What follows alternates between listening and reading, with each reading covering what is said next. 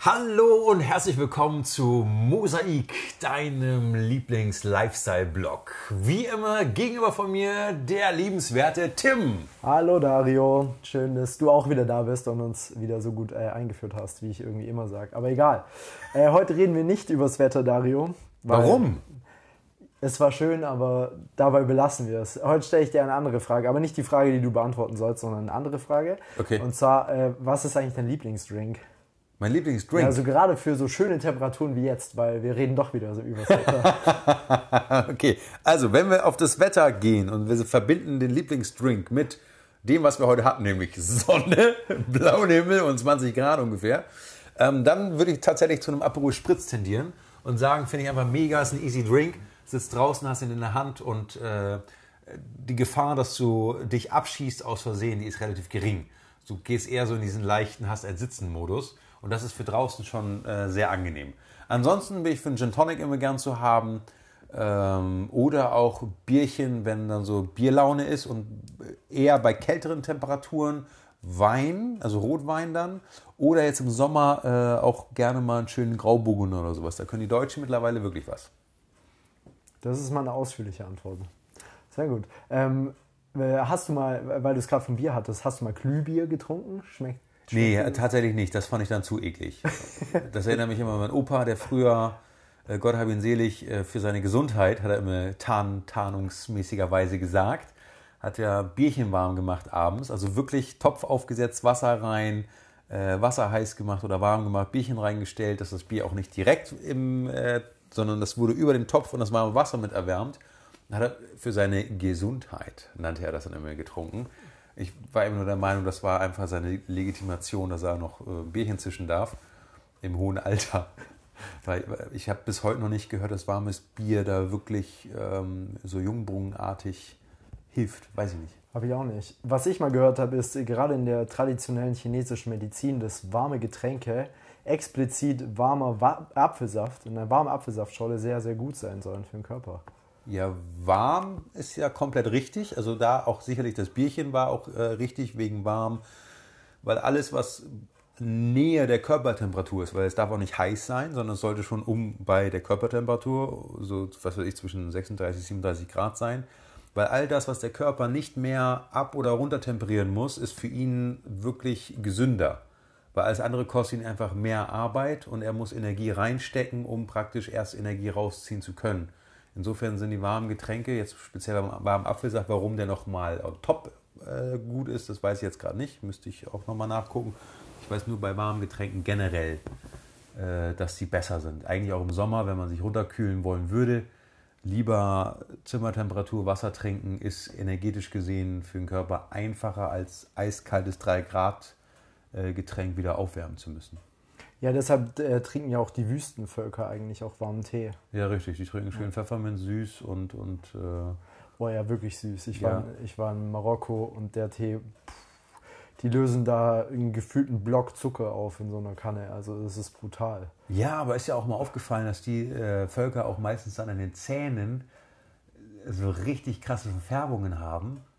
Und das, äh, ich habe dann, als ich im Urlaub dort war, auch gefragt, Einheimische auch versucht, nett und unvoreingenommen zu fragen und einfach nur so, wie kommt's, dass bei euch hier, weil das war so, so eine Halbbogenverfärbung auf den Zähnen. Das kann vom Glas trinken sein, dass, wenn, wenn du das Glas ansetzt, dass dann hier immer der Zuckerstoff durchläuft, weil ich wusste ja auch, dass sie da diesen pappsüßen Tee trinken. Das hätte genauso gut von ihren äh, lustigen Zigaretten sein können. Das hätte genauso gut von ihren äh, Wasserpfeifen sein können, dass sie da einfach diesen Abdruck haben Deswegen, ich habe da keine Ahnung. Die konnten es dann auch nicht beantworten. Die haben dann irgendwann abgelächelt und abgewunken und gesagt, ja, ja, ist bestimmt unser Zuckerwasser. Der Zuckertee, ja, vielleicht ist es wirklich so. Ja, du, aber keine Ahnung, weiß ich nicht. Okay, ähm, jetzt noch eine Frage, weil wir es gerade von Drinks haben, da nochmal zurück. Ja. Was denkst du, eine Schätzfrage, ähm, zur Hinleitung der richtigen Frage. Was denkst du, wie hat sich der Alkoholkonsum verändert seit Corona? Gestiegen, verringert, normal geblieben? Ich glaube, dass der Alkoholkonsum während und seit Corona sich privat gesteigert hat. Also, dass die Leute wirklich mehr trinken, dass viel Frust trinken, ähm, viel, ja, vielleicht sicherlich auch Genuss trinken, verlagert wurde von außerhalb nach Hause. Weil warum soll man jetzt ein Bierchen weniger trinken? Ich kann mir vorstellen, dass einfach die Getränkequalität eine andere geworden ist. Also dass so Cocktailgedöns und Co., was man vielleicht außerhalb nachgefragt hätte, zu Hause gar nicht möglich ist teilweise und man dann auf diese fixen Fertiglösungen, so ready to drink, zurückgreift. Sich dann halt mal einen Sekt aufmacht, anstatt einen Aperol Spritz macht, sich dann einen Gin Tonic macht, anstatt halt irgendwie einen Long Island Eistee oder sowas. Aber tendenziell würde ich sagen, dass der Alkoholabsatz gesamt gesehen trotz Einbruch, trotz Corona-Einbruch gastronomischer Art, äh, würde ich sagen, ähm, dank Supermarktabsatz gleich geblieben ist, beziehungsweise sogar gesteigert wurde. Tatsächlich ist es so, jetzt laut den neuesten Statistiken, dass es gesunken ist. Ach echt? Ich hätte auch gedacht, dass es äh, Frustsaufen wäre, aber tatsächlich nicht. Nee. Aber. Das hätte ich wirklich nicht angenommen. Also ich hätte gedacht, zu Hause so ein Kasten Bier dann halt mal oder ja. halt irgendwie drei Flaschen Wein oder so, aber anscheinend nicht, nee. Ja, schau mal her, schon wieder was gelernt. Das ist ja wunderbar. Was für ein Podcast sind wir? Nach sechs Minuten sofort ein Fun-Fact mitgenommen. Ihr da draußen seid der Wahnsinn. Ihr trinkt einfach weniger jetzt zu diesen kritischen Zeiten. Also Hut ab. Sehr gut. Chapeau. Sehr gut. Entwicklung in die richtige Richtung. ja, so ungefähr. Ähm, aber passend zum Thema Konsum. Und zwar meine Frage heute, Dario, ja, jetzt wird gespannt. sein, wird sich der Konsum nach Corona nachhaltig verändert haben? In irgendeine Richtung? Ah, da habe ich mir auch schon Gedanken drüber gemacht, privat, weil ich dann auch irgendwann die ganzen Hiobsbotschaften nicht mehr lesen konnte oder nicht mehr mitkriegen konnte aus den Medien. Umsatzeinbrüche da, künstliche Lebenserhaltung ganzer Industriezweige dort. Äh, Amazon als lachender äh, äh, Dritter aus der ganzen Krise mit Absatzboom des Grauens. Generell alles ist am Boomen, was online per Fernversand möglich ist. Ja? Ähm, und da frage ich mich wirklich, wirklich, ob sich am Konsum was ändern wird. Denn zumindest dort, ich weiß nicht, ob du mir da jetzt wieder gleich Zahlen äh, vorlegst und sagst, also völliges Glatteis. Ähm, auch da gefühlt gehe ich von aus, dass der Konsum, der vorher in der Stadt war, mit Real Life vor Ort Shopping, dass der sich zumindest gleichbleibend jetzt einfach nach online verschoben hat und dass die Leute da annähernd gleich weiter konsumieren und dass die Einbrüche halt wirklich nur im stationären Handel äh, da sind. Ich kann mir vorstellen, dass viele Filialen, also dass das Filialnetz sich ausdünnt, dass praktisch dieses Vor-Ort-Einkauf-Erlebnis, dass das abnehmen wird auf wenige bekannte Ketten und dass das Online-Erlebnis weiter steigen wird und da mehr eingekauft wird, weil auch die Preise, man hatte jetzt in der Corona-Krise gesehen, dass so ein Amazon, der einfach sein Shopping-Schaufenster online hat, dass der keine bis, gar, äh, bis wenig Kosten hatte und andere Läden, die wirklich die Schaufenster noch zahlen mussten, miettechnisch, die sind vor die Hunde gegangen jetzt vor Corona, weil natürlich der Investor, dem das Haus gehört, der will weiter die Kohle haben, der nächste will die Kohle haben und so weiter. Ich meine, hinten hängen ja immer noch ein paar mehr Hände drin, die aufhalten. Äh, und insofern ist das für die so eine Krise auch nicht überlebbar. So ein Amazon hätte jetzt rein theoretisch, wenn es äh, jetzt seit fünf Monaten keinen Online-Absatz gegeben hätte, hätten die, glaube ich, auch nicht so die großen Probleme gehabt, ihre Lagerhäuser, die sowieso irgendwo in der Walachei liegen äh, und die wahrscheinlich gefühlt 5 Euro im Monat Miete kosten, weiterzutragen die nächsten paar Jahre. Und die hätten keine 1A-Lagen zahlen müssen irgendwo in den Städten. Ja, definitiv. Und ich meine, gemessen daran, dass der Umsatz tatsächlich stark gestiegen ist, also ich weiß jetzt nicht genau, ähm, in welchem Verhältnis, aber ich habe auf jeden Fall gesehen, letztes Jahr zum Black Friday, dass der Online-Umsatz, ich glaube, über ein Drittel zugenommen hat oder sowas. Und, und auch da wieder, äh, ich finde es eigentlich interessant, weil der Gedanke ist mir gerade gekommen, als du geredet hast, dieses Click und Collect, was man jetzt überall sieht. Ja. Als ich in London gelebt habe, gab es das dort schon. Da war so eine Art Otto.de. Ja. Und da war an der Eigenkreuzung war so ein kleiner Shop. Und da gab es irgendwie so vier Schalter plus nochmal wie so Geldautomaten da drin oder wie so Bestellstationen bei einem McDonalds, wo du so Touch mit Touch bestellen kannst. Ja, okay. Gab es da ein paar Dinger drin. Und dann konntest du da drin bestellen und konntest sagen, okay, du willst dir jetzt einen Regenschirm liefern lassen. Und dann haben die gesagt, okay, hinten im Lager, und das war nicht groß, das war halt nur so ein Lagerraum. Da ist gerade einer da. Oder in einer anderen Filiale von uns ist gerade einer da, muss dorthin fahren. Oder in drei Tagen ist einer hier, kannst du direkt abholen. Und das war so ein bisschen wie eine Packstation, aber halt also nicht Ort, also shopübergreifend, sondern eher ähm, von einem Shop. Also wie eine Packstation für Otto, dass du das dann abholen konntest. Und wie so ein Warenhaus. Ja, genau, wie so ein kleines Warenhaus. Also eigentlich ganz interessant, dass es da auch schon viel länger gab, sowas. Click and Collect letztendlich. Ja, es ist ja letztendlich irgendwie so die Weiterentwicklung von unseren Karstadt-Varianten, die ja eigentlich auch alles da haben Äh, mittlerweile gibt es ja in jeder Stadt auch zwei bis drei Filialen von Galeria über Karstadt und wie sie alle heißen. Oder im Endeffekt gibt es ja nur noch Karstadt Galeria, ist ja eins geworden. Es gibt ja nur noch ein Warenhaus. Aber auch dort, äh, wenn dann die Filiale unten keinen Schirm hat, dann können die auch nachgucken, ob die Filiale oben Schirm hat. Also wenn man jetzt ein gewiefter äh, Kunde ist, dann weiß man das ja schon. Dann kann man auch in der Douglas-Filiale fragen, hat vielleicht die andere Douglas-Filiale das Produkt? Dann ist man sozusagen als Kunde in Deutschland noch, Servicewüste sei Dank, darauf angewiesen, dass äh, die Mitarbeiter darauf hinzuweisen, dass sie doch in anderen Filialen auf der Straße mal anrufen könnten, ob es dann dort was gibt. Manchmal sind jetzt sogar die Filialen so clever gewesen und haben gesagt, Moment, ich kann mal nachgucken, ob es die Nordfiliale hat. Vielleicht kriegen wir es sogar noch on demand hier rüber geschickt, weil die ja mittlerweile auch kleine äh, Shuttles haben, die dann unter den Filialen hin und her fahren. Was mir jetzt gerade nur kam, als du fragtest, ob der Konsum sich jetzt durch Corona ändern wird. Vielleicht haben wir auch das Gegenteil und die Leute sind so gelangweilt und so genervt von zu Hause shoppen und von zu Hause sein und von isoliert sein, dass wir genau den, den Gegenteil erleben.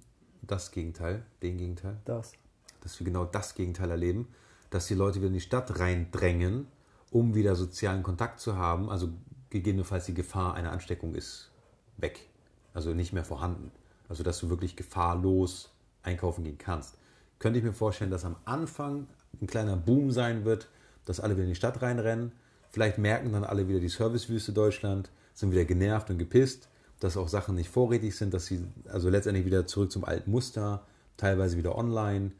Ähm, aber an und für sich sind, glaube ich, jetzt während Corona Leute auch online in Kontakt gekommen mit dem Vorgang, die vorher nicht damit in Kontakt gekommen sind.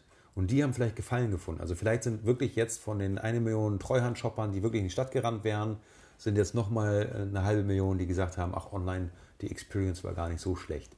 Kann ich mir beim nächsten Mal auch vorstellen. Und vor allem, äh, denkst du dann auch vor allem in Zukunft, dass sie auch sagen, okay, jetzt von zehn Einkäufen gehe ich noch einmal in die Stadt, anstatt meinetwegen siebenmal? Könnte ich mir vorstellen, ja. Zumal, wenn jetzt irgendwas geldtechnisch mit den Preisen noch passiert ähm, oder ähm, gegebenenfalls nochmal pandem pandemischer Art, dass es weiterhin gefährlich bleibt, in die Stadt zu gehen, ähm, dann ist natürlich auch so, der Sexappeal der Stadt hat ein bisschen verloren.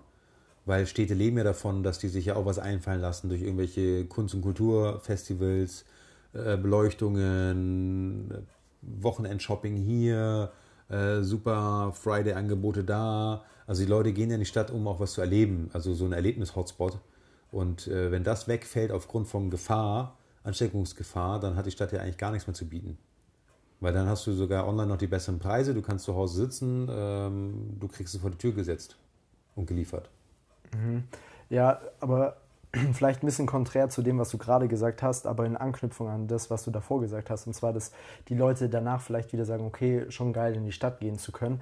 Äh, ich meine, das, was wir jetzt gerade sehen mit Click und Collect oder buch dir diesen Termin, diesen Zeitslot, ja das ist ja eigentlich genau das, wenn du dir mal die Schlangen anschaust. Jetzt gerade bei dem guten Wetter, wo man auch sagt, okay, ist mir eigentlich egal, wenn ich jetzt mal eine halbe bis eine Stunde in, irgendwie in der Sonne stehe, werde ich noch braun bei, kann trotzdem auf Instagram chillen, wie zu Hause auf der Couch oder so. Apropos, wir sind auch auf Instagram, mosaik.podcast, Leute. Sehr wichtiger Hinweis. ähm, check auf der Liste ja. eingebracht.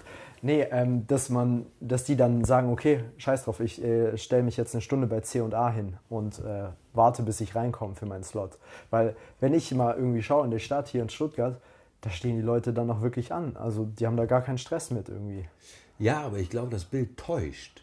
Wenn du dir mal die, die Filialgrößen anguckst und durch diese Regelung 20 Quadratmeter ein Kunde oder dergleichen und dann noch dieses Click und Collect, dass du dich vorab anmelden musst. Bei einigen Filialen darfst du auch direkt hingehen und die Anmeldeformalitäten vor Ort dann äh, machen und dann trotzdem reingehen, weil du dann den Slot ja dann direkt bekommen hast.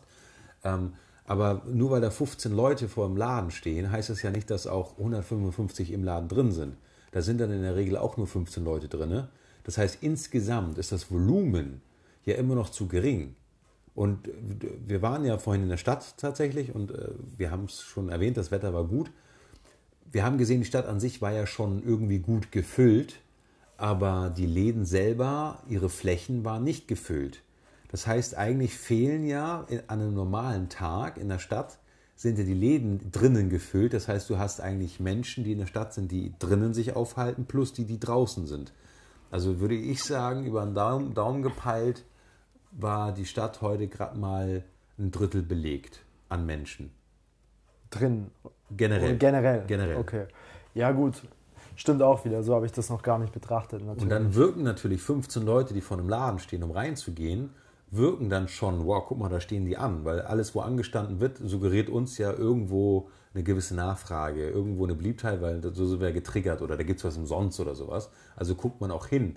Aber dass an einem H&M halt 15 Leute stehen, in dem im Normalfall an einem Tag, in einer Stunde im Durchlauf 150 Leute durchlaufen und sich mal eine Socke schnappen oder mal ein Hemd schnappen oder was auch immer. Wir haben es ja auch bei Fast Fashion mal besprochen, dass es heutzutage hier ein Teil für 3 Euro, da ein Teil für 2 Euro.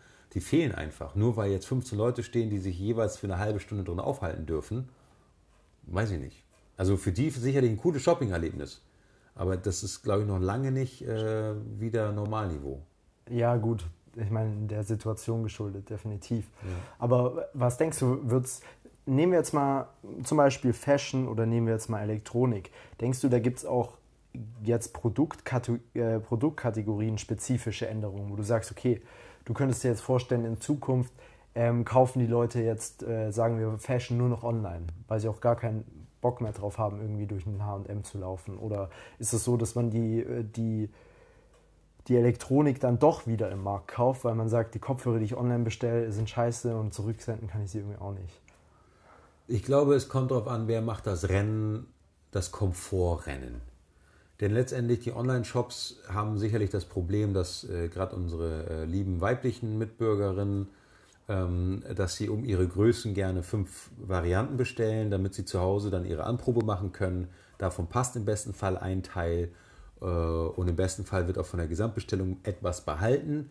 Der Rest war eigentlich nur so zum Angucken und dafür sind dann, glaube ich, wieder die Filialen in der Stadt von Vorteil, weil dieses Angucken vor Ort in die Hand nehmen, wie fühlt sich der Stoff an, Sachen mal anprobieren, also dieses Anprobieren, dieses flexibel sein. Alles, was du nach Hause bestellst, musst du ja von vornherein irgendwie so ein bisschen den Plan gehabt haben, äh, weil heute bestellt heißt morgen noch nicht da, zwangsweise. Ähm, ich meine, wir sind da schon schnell geworden, aber so drei, vier Tage dauert es dann doch noch.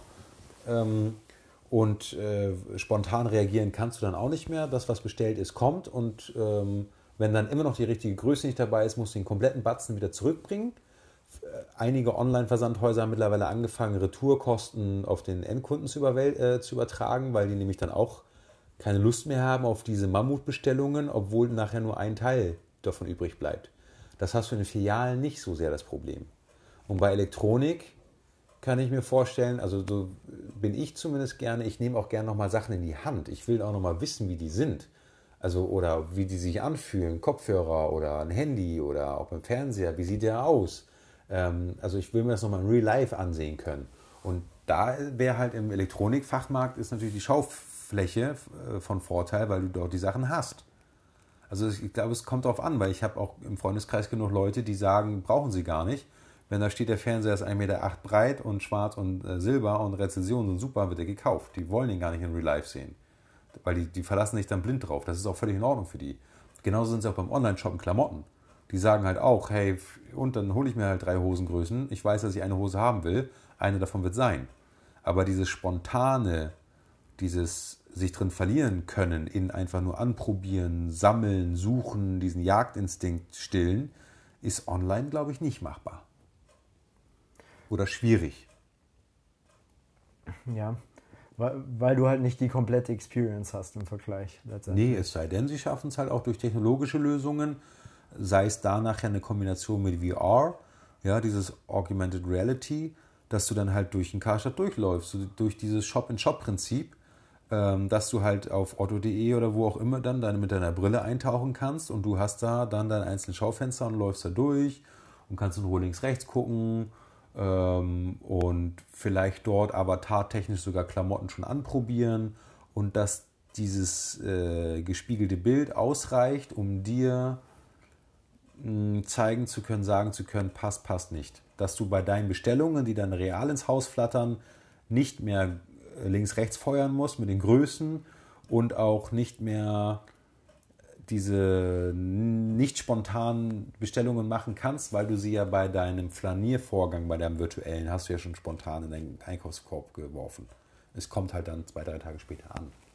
Mhm. Ähm, wie sieht es jetzt aus, wenn wir mal von dem physischen auf die digitalen Produkte wechseln. Was denkst du, wie verändert sich da? Also wenn ich mich jetzt zum Beispiel zurückerinnere, letztes Jahr um die Zeit, ich glaube, keine Ahnung, wann war das, April oder Ende April, hat dann äh, Netflix gesagt, so hey, wir haben krasse Rekordzahlen, weil halt alle wegen dem Lockdown sich einen Netflix-Account geholt haben und auch Zahlen. Und die haben dann gesagt, okay, wir müssen unsere zukünftigen Prognosen runterschrauben, weil wir jetzt schon so einen krassen Zuwachs haben. Und ähm, denkst du, die gehen dann auch alle wieder weg, wenn die jetzt wieder vielleicht in eine Bar gehen können, ins Kino gehen können oder auch auf Spotify, wo auch extrem viele neue Nutzer verzeichnet werden konnten. Denkst du, die Leute sagen, okay, ich schaue mir dann lieber wieder Festivals an und Spotify kann auch kostenlos sein, ich habe keinen Bock mehr für Premium zu kaufen. Was denkst du, wie entwickelt sich es dort?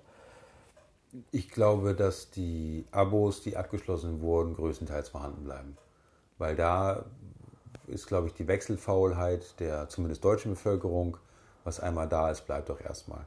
Davon haben ja auch jahrelang irgendwelche Telefonanbieter profitiert, die völlig überteuerte äh, Volumentarife ver verkauft haben, weil die Leute halt nach zwei Jahren vergessen haben zu wechseln, nicht wechseln wollten, doch zufrieden sind, äh, ruhig gestellt werden konnten mit, neu, mit einem neuen Hardware-Endgerät, obwohl sie durch aktives Wechseln vielleicht unendlich Geld hätten sparen können. Und da wir bei den ganzen Abos bei Spotify, Netflix und Co. immer so roundabout einen Zehner reden im Monat, ich glaube, da steckt jeder weg. Ob er jetzt nun einen Zehner mehr im Monat ausgibt für, ich war in der Bar was trinken oder jetzt äh, im Lockdown sich daran gewöhnt hat, äh, im selben Monatsvolumen zu sein, wie als wenn er in der Bar gehen würde, aber dann halt seine ganzen Abos hat.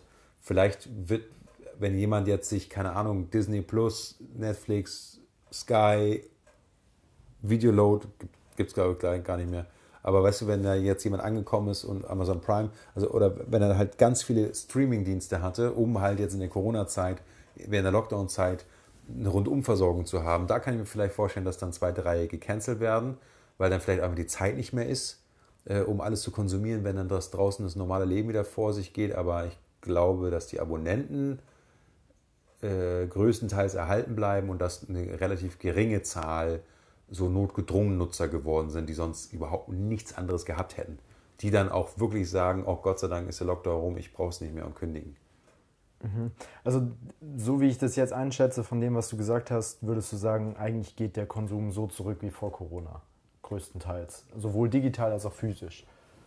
Ja, beziehungsweise halt so, so wie es die Zeit hergibt. Weil also jetzt Corona gehe ich davon aus, die Leute haben wieder mehr Zeit, sich um anderes zu kümmern, mehr Zeit auch zu konsumieren, äh, mehr Zeit zu entscheiden, was sie konsumieren wollen, weil eben draußen Verpflichtungen jeder Art gerade wegfallen. Die Frage ist, wenn die Verpflichtungen oder auch die Wünsche wieder kommen, dass man draußen unterwegs sein kann, wie wird dann die eigentlich freie Zeit noch eingeteilt? So, dann wird immer noch wahrscheinlich Spotify, weil vorher hat doch auch jemand Spotify gehört, vorher hat ja auch jemand Netflix geguckt jetzt waren es halt mehr, weil auf einmal mehr Menschen Zeit hatten. Und die Frage ist, glaube ich, die wichtig sein wird, wie sicher wird es denn sein in der Post-Pandemie? Wird es gar kein Problem mehr sein? Können wir auf das Leben vorher zurück, dass wir, egal ob jemand einen Schnuppen neben mir hat, ich bin auf dem Festival und kann ihn knuddeln, weil ich nicht um mein Leben bangen muss. Wenn wir auf das Niveau zurückgehen, dann denke ich, dass der Konsum der Digitalinhalte runtergehen wird, weil der Konsum in die Außenwelt übertragen wird. Weil wir haben ja, ein Mensch kann am Tag 100% konsumieren. Und wenn er aber halt seiner Zeit 80% eingesperrt ist drin, dann kann er von der 80% Zeit ja auch nur 100% drin konsumieren. Er kann ja draußen nichts machen.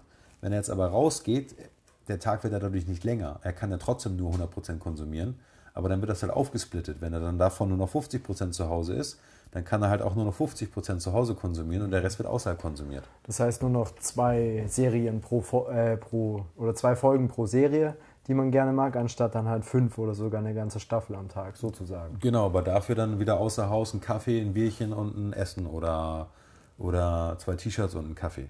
Mhm, okay. Also weißt du, der Konsum, glaube ich, ändert sich nicht. Also wenn jemand vorher im Monat jetzt, was er sich 100 Euro ausgegeben hat für Konsum, Unterhaltung, dann wird er das im Folgemonat auch tun, also post-Corona. Es ist nur die Frage, ob die Aufteilung die gleiche bleibt. Das ist dann die Frage, weil ich kann mir auch gut vorstellen, dass dann viele Leute trotz allem dann schon noch vorsichtig bleiben und sagen, okay, sie wollen es nicht gleich übertreiben, sozusagen. Ja. Fünfmal die Woche im Restaurant oder wie auch immer. Zumal ich glaube, was sich ändern wird, ist äh, mit der Kinobranche, was wir jetzt erlebt haben, dass viele äh, Kinos jetzt in die Knie gegangen sind, weil ja selbst wenn die Kinos wieder aufmachen dürften, gibt es ja gar, gar keine Blockbusters, die für den Kinoverleih vorgesehen sind. Die wurden jetzt alle vorgezogen auf die Streaming-Plattformen und Amazon und Co. haben sich ja darum gestritten, wer sie äh, veröffentlichen darf. Und das hat ja wunderbar funktioniert. Und ich glaube, solche Sachen, die werden sich nachhaltig verändern ins Negative. Das äh, Kino, also wer, ich meine, klar hast du schon gesehen, an Cinemax äh, und UFA, nee, ich glaube, es war die Cinemax Group, vor Corona haben die sogar jeden Film 5 Euro gemacht. Das war aber so schlecht äh, promoted worden, dass ich das erst so spät mitbekommen habe, weil für 5 Euro hätte ich gesagt, ganz ehrlich, lohnt es sich auch mal wieder ins Kino zu gehen und nicht für 15 Euro samt äh, Popcorn, Drink und Co. bist du bei 40 Euro für einen Film. Wer macht denn sowas? Und das, glaube ich, ändert sich, dass die Leute so das nicht mehr machen würden. Die würden dann sagen, hey, in meinem Streaming-Abo habe ich doch schon die ganzen Filme gehabt, warum soll ich jetzt nochmal extra irgendwie ins Kino gehen? Da zahle ich lieber noch 300 Euro für eine gute Anlage und habe den guten Sound dann noch zu Hause und den Fernseher habe ich eh. Genau sowas. Und mache das dann so. So, das halt wirklich das, nur noch, wenn du halt so ganz besondere ein 3D-Kino oder ein IMAX oder. Aber die Frage ist, wie hält sich dann sowas über Wasser? Weil Kinos? Ist, ja, also. Kann ich. Ich weiß vielleicht auch, indem sie mit auf die Streaming-Plattform gehen, dass man sagt, du kannst innerhalb einer Streaming-Plattform auch den Kanal Cinemax dann buchen. Und Cinemax kauft weiter im großen Stile, also ist dann wie Netflix, kauft dann im großen Stile die, die Vertriebsrechte ein für den Film und da du ja zu Hause dann ansteuern kannst, Cinemax, so Video on Demand, dann kannst du sagen, gut, dann will ich jetzt für 4 Euro ähm, den Kinofilm auf äh, meinen Fernseher haben. Also wie diese Cinemax-Card, diese Flatrate, ja, so bloß dass du sie von zu Hause abrufen kannst. So dann. ungefähr, ja. Das, also im Konto. Ja, dass die einfach kein, kein Raumanbieter mehr werden zum Gucken, sondern nur noch ein digitaler Vertrieb. Okay, also Und der ist sogar auf der, der steht sogar auf der Kippe, weil nämlich gerade im Kino-Entertainment-Bereich weil dort die Leute schon zusammengearbeitet haben mit den großen Plattformen. Also da haben ja schon Vertriebe im Hintergrund, da waren ja schon die Vertriebe von MGM und Co. am Start, die sich aber dann direkt mit, mit ähm, den Streaming-Plattformen auseinandergesetzt haben. Das heißt, da würde gar kein Zwischenhändler mehr nötig sein. Und die Frage ist ja dann, weil äh, Cinemax und Co. wären dann ja ein Zwischenhändler. Ja, ich habe vor kurzem mit meinem Bruder telefoniert und da ging es auch darum, dass Disney gesagt hat, so hey, vielleicht machen wir auch Folgendes, wir tun unsere ganzen Eigenproduktionen, so aus dem Marvel Cinematic Universe und so, dann eher auf Disney Plus schalten. Oder vielleicht nicht nur, aber zumindest mal zwei, drei Wochen früher, anstatt ins Kino. Ja. Und dann haben die Kinos weltweit halt gesagt, so ja, könnt ihr machen, aber dann äh, müsst ihr auch gar nicht mehr zu uns kommen, so nach dem Motto. Ja. Und dann hat Disney gesagt, so ja, so war das nicht gemeint eigentlich wollten wir es schon noch bei euch und alles und ihr seid voll cool und dies und das. Ich meine, jetzt haben die Kinos theoretisch immer noch die Macht, das so zu machen. Aber angenommen, die Pandemie geht noch weiter und die Kinos sterben noch weiter aus, dann wird das ja vielleicht in Zukunft die Normalität. Dass du dann sagst, wenn du Marvel-Filme sehen willst, brauchst du ein Disney Plus-Abo und MGM oder Warner Brothers Filme sind dann meinetwegen bei Netflix. Ja, das, also deswegen glaube ich, ich glaube, eine, eine nachhaltige Entwicklung, egal welche Richtung sie nehmen wird, werden wir im Unterhaltungsbereich definitiv haben. Ich glaube auch, dass im, im, im, Balancing von Online- und Real-Life-Shopping, dass es da auch nachhaltige Verschiebungen geben wird. Aber dass wir jetzt mehr konsumieren, glaube ich nicht, weil von den 100 Euro, die wir haben, haben wir 100 Euro und die werden halt anders aufgeteilt werden. Wie Städte, also ich glaube schon, dass Städte praktisch dann den Druck haben werden, wieder sexy zu sein, also wieder ein Magnet zu sein, dass Leute kommen müssen, wenn sie nicht eh den Anfangshype haben, gefahrlos in die Stadt gehen zu können, dann werden die meisten das auch tun, einfach um aus dieser Isolation rauszukommen, weil wir sind gesellige Wesen. So, das, das, das ist so meine Vermutung, dass wir selber in die Stadt drängen. Aber nach dieser ersten äh, Welle des, der Bedürfnis, Bedürftigkeit kann ich mir auch vorstellen, dass die Leute auch wieder denken, so was soll ich hier eigentlich, Service zu Deutschland, macht eh keinen Spaß, äh, mache ich lieber zu Hause online mit meinen Freunden grillen, war eh lustiger. So. Okay, also so eine Art Spitze kurz nach Corona und dann wieder ja. Normalität. So ein kleiner Hype. Vielleicht mit einem leichten Trend, also die Normalität dann mit einem leichten Trend Richtung Online, weil genau. sich es dann eingebürgert hat, online zu kaufen. Genau, leichter Trend Richtung Online, was ja aber den Rattenschwanz nur schneller macht oder das Karussell dahinter, weil dann ja die Innenstadtverödung weiter voranschreiten würde, wenn noch mehr online geht. Dadurch wird eine Stadt noch unattraktiver und die Aufwände, die Städte betreiben müssen, um weiterhin attraktiv zu bleiben, werden immer größer. Das heißt, die Investitionen für die Städte, für die Läden, die vor Ort sind, werden immer größer. Dass die, die Lichterfester müssen noch spektakulärer werden. Man muss mit noch mehr Events aufwarten. Man muss mit mehr Gratismusik und sowas die Leute in die Stadt locken. Weil das, den, das haben wir ja auch.